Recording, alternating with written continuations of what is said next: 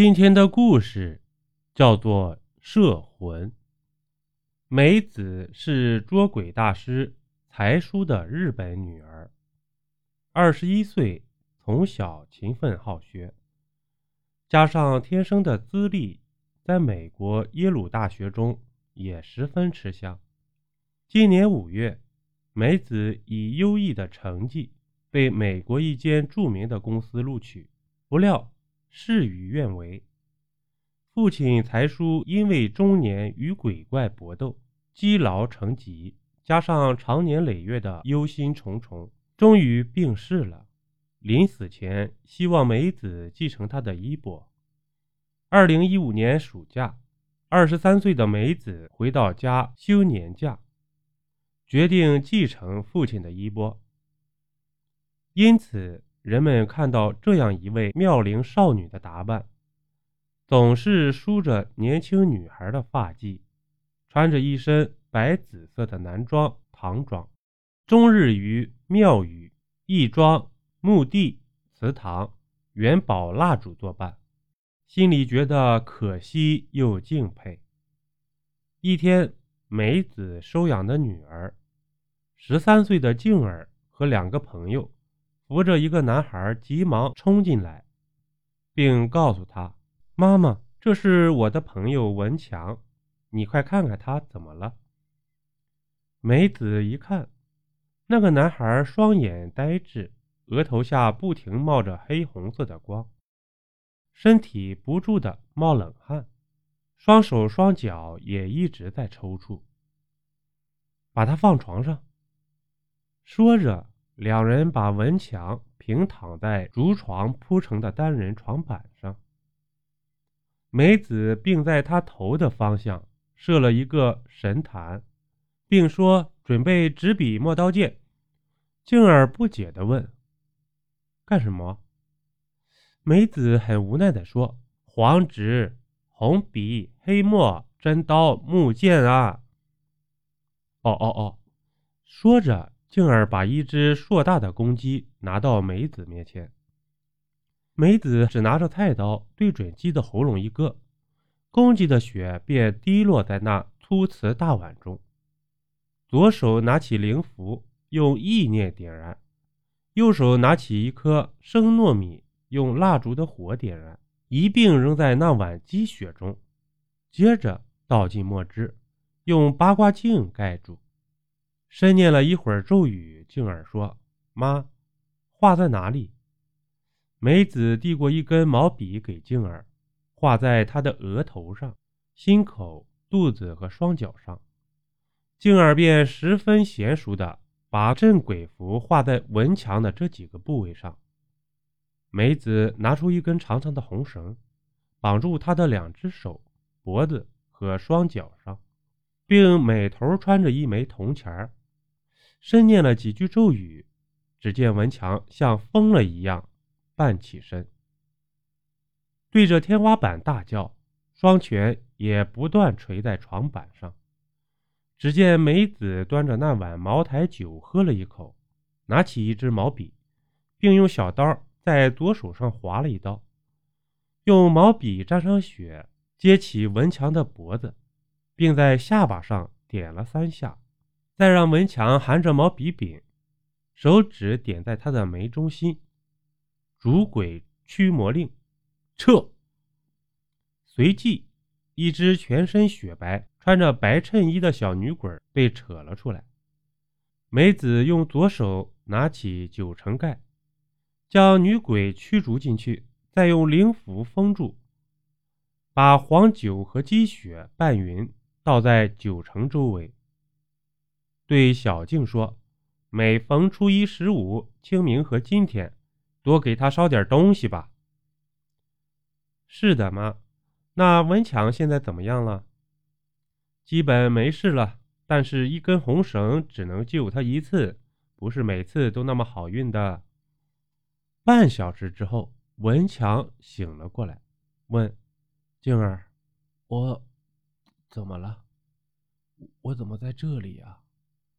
静儿拉着文强的手说：“你刚刚鬼上身了，可恐怖了！幸亏我妈把你救了。”谢谢谢伯母。说着，梅子看了门外的那一男一女，问静儿：“他们俩是谁呀？”“我的两个死党，小涛、文凤，也是文强的好朋友。”梅子微笑着点点头，突然很严肃地问静儿：“你们几个昨晚去过什么地方？文强怎么会被女鬼上身呢？你老老实实交代，否则神仙也难救他。”静儿便一五一十的把在黄村乱坟地里踩碎了史家老太爷香炉，并打碎祠堂琉璃灯，史家老太爷魂魄因为文强不肯交出勾来的魂魄，而要取他的性命的事情，告诉了梅子。梅子听到哀叹冤孽啊，劫数难逃，因果循环，不差一丝一毫。报应不爽啊，妈，那怎么办呢？我需要你们几个帮个忙。静儿，告诉妈妈，现在是几点了？十点。这么说来，你们还有两个小时的时间，看看你们能不能在这段时间内买到两万张纸钱、一只石磨、五十只生鸡蛋、一盘黑狗血。记住要小狗的，我会在家布阵，行不行？就看他的造化了。一个多小时后，他们终于把物品备齐。静儿对梅子说：“妈，为什么要买石磨？正所谓有钱能使鬼推磨，凡是大鬼、小鬼、冤鬼、恶鬼、吊死鬼、摄青鬼，种种类类的鬼吧。”见到石磨，随手推一下是共同的习惯。有钱的话，他们会为你们办事的；钱没了，就表示他们不高兴了。到时候鬼就会上你身，或者你们的身。你们任何一个被上身的人都会想尽办法取文强的性命的。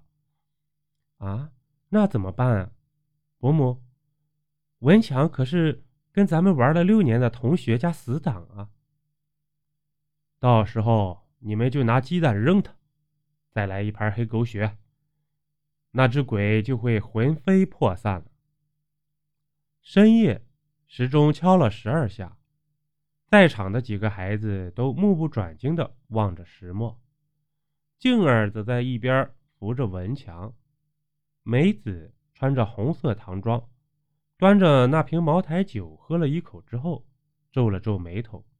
此时石磨开始转了，静儿烧纸钱，一张一张的烧，慢慢的烧，能烧到天亮就没事了。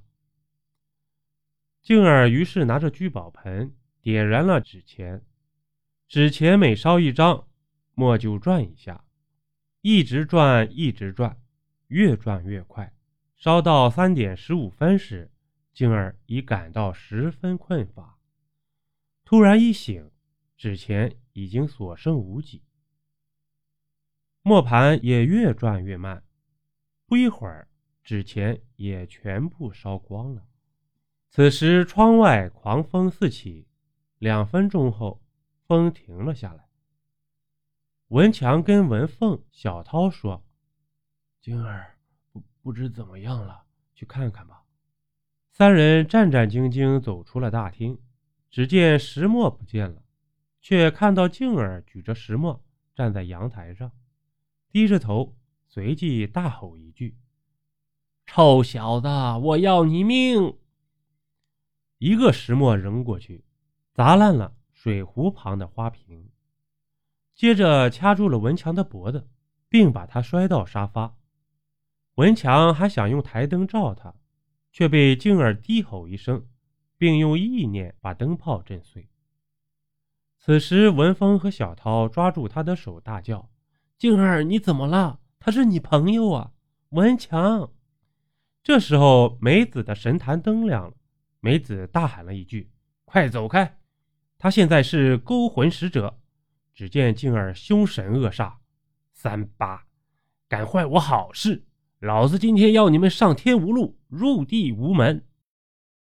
抄起一把菜刀，就对着梅子砍去。梅子身手敏捷，翻了一个跟头，手里拽着一把符纸，念道：“天地人间，阴阳相生，佛光照路，撤。”符纸吸附在静儿身上，一阵火光后，静儿大叫了一声。三人走了过去，梅子大喊：“别过去，趴下，五体投地！”只见文凤还在那里抱着头瑟瑟发抖。梅子踢了他一脚，躺下，顿时把文凤五体全部贴在地下了。这时小涛说：“伯母，天光未亮啊，天光早着呢，都未得天光啊。那只鬼不死，咱们几个都别想见到明天的太阳了。不过接下来一定会上文凤的身。”文凤惊恐地问。为什么？因为你最后趴下。文凤大声且阴沉的笑了。没错，一点都没错。然后双手扯住文强，就要往阳台下扔。梅子随即拉开天花板上的灵符黄布，一阵金光之后，文凤跪倒在地。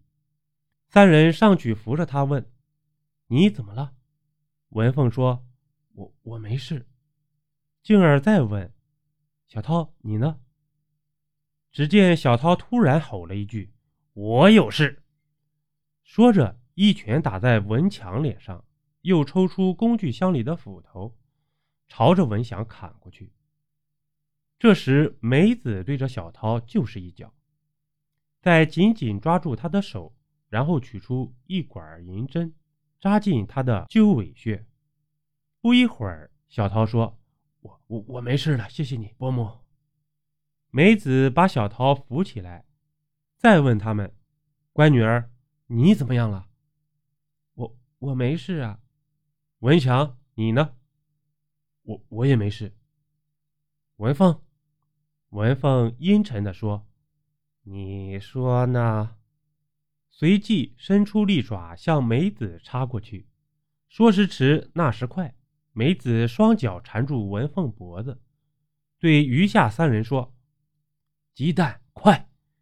再用红绳缠住文凤的身子。”三人便一只又一只的鸡蛋扔在文凤的胸膛上。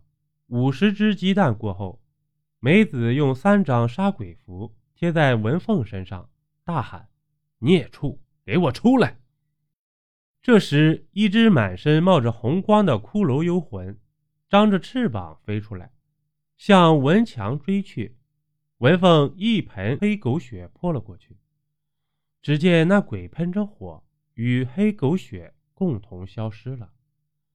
此时，大厅出现了佛殿，周围都是金身罗汉，四个高僧拉出玻璃棺，由上往下罩住幽魂。四人手中发出紫色的光，幽魂便由脚下结冰，直到封住头顶。梅子露出喜悦的表情，感谢几位师兄到来。此时，五人手中呈现金木水火土五个金色符咒，五行合一之后，射向幽魂。一声巨响，冰柱爆炸了，周围弥漫着一阵淡淡的白色烟雾。文强捡回了一条命，几人摆宴为他庆祝。宴桌上，文强说：“伯伯母，这次多亏了你，要不然我我可就要去见马马克思了。”众人哈哈大笑。梅子说：“这次啊，是你命不该绝，以后啊就少去那些个地方了，要不然你连怎么惹上那些东西都不知道。”文强不断点头。